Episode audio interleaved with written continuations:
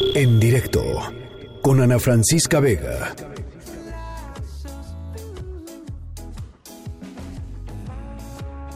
Bueno, pues eh, hemos recibido eh, algunas llamadas, algunas comunicaciones en redes sociales y a través de nuestro número de WhatsApp eh, con este tema de las mascotas y el coronavirus, las mascotas y el COVID-19.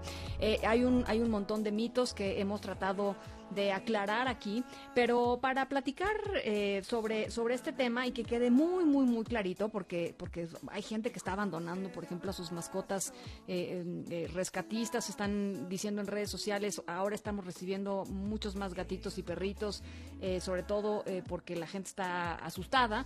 Eh, para platicar sobre estos temas está con nosotros el doctor mm, Jesús Marín Heredia, académico de la Facultad de Medicina Veterinaria y Zootecnia de la UNAM. Doctor, ¿cómo está? Me da mucho gusto saludarlo. Hola, igualmente. Buenas tardes. ¿Cómo están? Buenas tardes, doctor. Pues a ver, tengo entendido que el coronavirus es un es, es, un virus que está presente en animales. Eso así así es, digamos, ¿no? Sí, hay varios coronavirus de animales, o sea, hablando de perros y gatos, por ejemplo, tenemos eh, coronavirus eh, que causan diarrea, que son coronavirus entéricos. Eh, ese coronavirus entérico en gatos se transforma también por un coronavirus de peritonitis infecciosa, pero estos son coronavirus exclusivos de, de, los perros y de los gatos. hay otras especies, los cerdos también tienen coronavirus de gastroenteritis transmisible y son específicos de su especie. Eh, ¿Y esto, esto qué, qué relación tiene con, eh, con los coronavirus humanos? Eh, bueno, eh, las situaciones de que los coronavirus de humanos eh, usan un receptor en las células, en las células de los humanos, de, principalmente en este caso pues de las células respiratorias, que es una enzima, que es la enzima convertidora de angiotensina 2 y esa enzima la, la tienen eh, prácticamente también todos los mamíferos, solo que las diferencias moleculares en esa enzima eh, varían eh, de entre especie y especie y esto hace que no se encaje perfectamente bien el coronavirus de humano a las células de los animales. Sin embargo, las parecidos de ese receptor, eh, es, hagamos de cuenta que son piezas de rompecabezas, ¿no? Entonces el virus, la superficie del virus, la espícula que tiene en la superficie del virus se tiene que encajar en la, en la superficie de la célula con, mediante ese receptor, que es como otra pieza de rompecabezas. Entonces, si no encaja perfectamente bien, eso va a hacer que no se produzca enfermedad como tal, como la que se produce en humanos. Sin embargo, pues sí ha habido este, algunos reportes de casos donde sí se logró infectar, por ejemplo, algún perro por ahí en, en Hong Kong, hay eh, algunos casos eh, de algún gato también en Hong Kong, hubo un gato en Bélgica que le hicieron una prueba y salió positivo, hubo dos gatos recientemente en Nueva York, Incluso hubo un tigre que también salió positivo a la prueba y algunas veces con cierta manifestación clínica. Entonces lo que se ha visto es de que sí pueden llegar por esos parecidos en los receptores a contagiarse, pero no a producir la enfermedad como la produciría en un ser humano o en todo caso los casos son aislados. O sea, ha habido muy pocos casos reportados eh, y eh, en todo caso también es la transmisión desde el ser humano al animal. Eh, es digamos, es al revés del miedo, ¿no? El miedo es, que el animal te contagie, ¿no? Exactamente. El, el, hecho de que se pudiera contagiar del animal al humano eh, no está para nada comprobado, es decir, no hay ninguna evidencia de que se pueda transmitir de los animales al hombre y eso está bien bien establecido hasta la fecha, ¿no? Entonces no hay que tener ningún temor, ninguna preocupación de que nos lo puedan transmitir y si es al revés, bueno, pues podría ser en casos excepcionales y pues la eh, recomendación también sería de que si una persona padece COVID-19 no no amerita hospitalización y está en casa y tiene una mascota, pues tenga precauciones con la mascota por estos casos que ha habido eh, simplemente la precaución general es eh, lavarse muy bien las manos eh, antes y después de manipular a la mascota o sus accesorios, su plato de comida. Este, si tienen un gato que no lo dejen salir a la, a la calle para evitar pues cualquier posible contagio en el exterior y precauciones básicas como estas y no debe haber preocupación de más.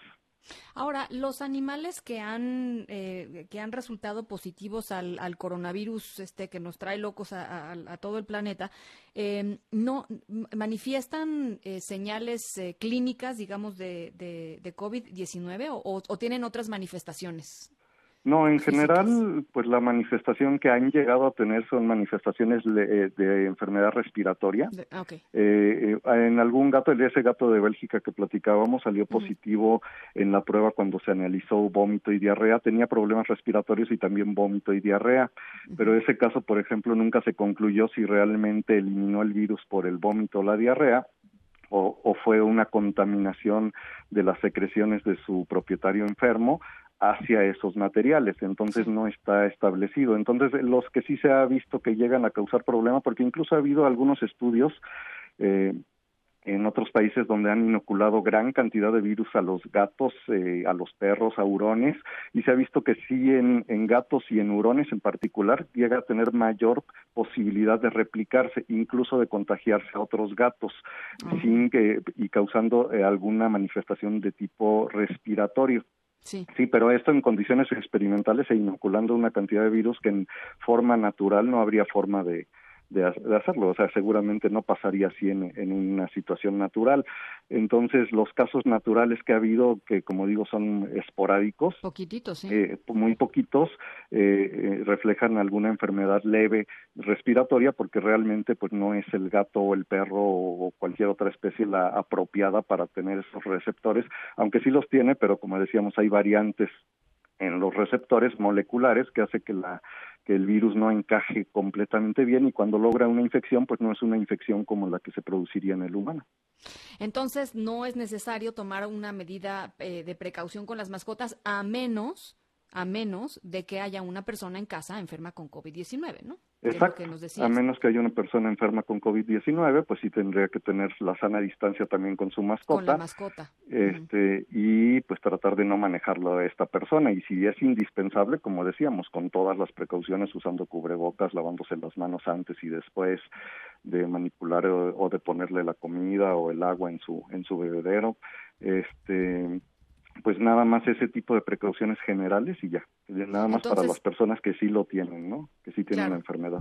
Es, es un miedo totalmente infundado, ¿no? Este este este este mito de las mascotas están están están transmitiendo el coronavirus a los humanos es totalmente infundado, hay que decirlo con, con todas sus letras. Así es, completamente infundado, no hay no hay que tener ningún temor, no lo han eh, no lo pueden transmitir, no hay ningún, ningún, a pesar de que hay miles, millones ya casi de casos este, de COVID-19 en personas, los reportes son muy aislados, e ir el de la persona al, a la mascota y nunca ha habido ninguno hasta ahorita y, y, pensamos que no va a haber, este, porque lo mismo pasó también con la epidemia del COVID en el 2002, cuando algunos animales llegaron a ser infectados, pero nunca se transmitió masivamente ni nunca se demostró tampoco en esos casos de que se transmitiera al humano. Entonces ahorita pensamos que así va a ser, que no, no debe por qué haber ningún temor y, cualquier situación de estas es eh, completamente infundada.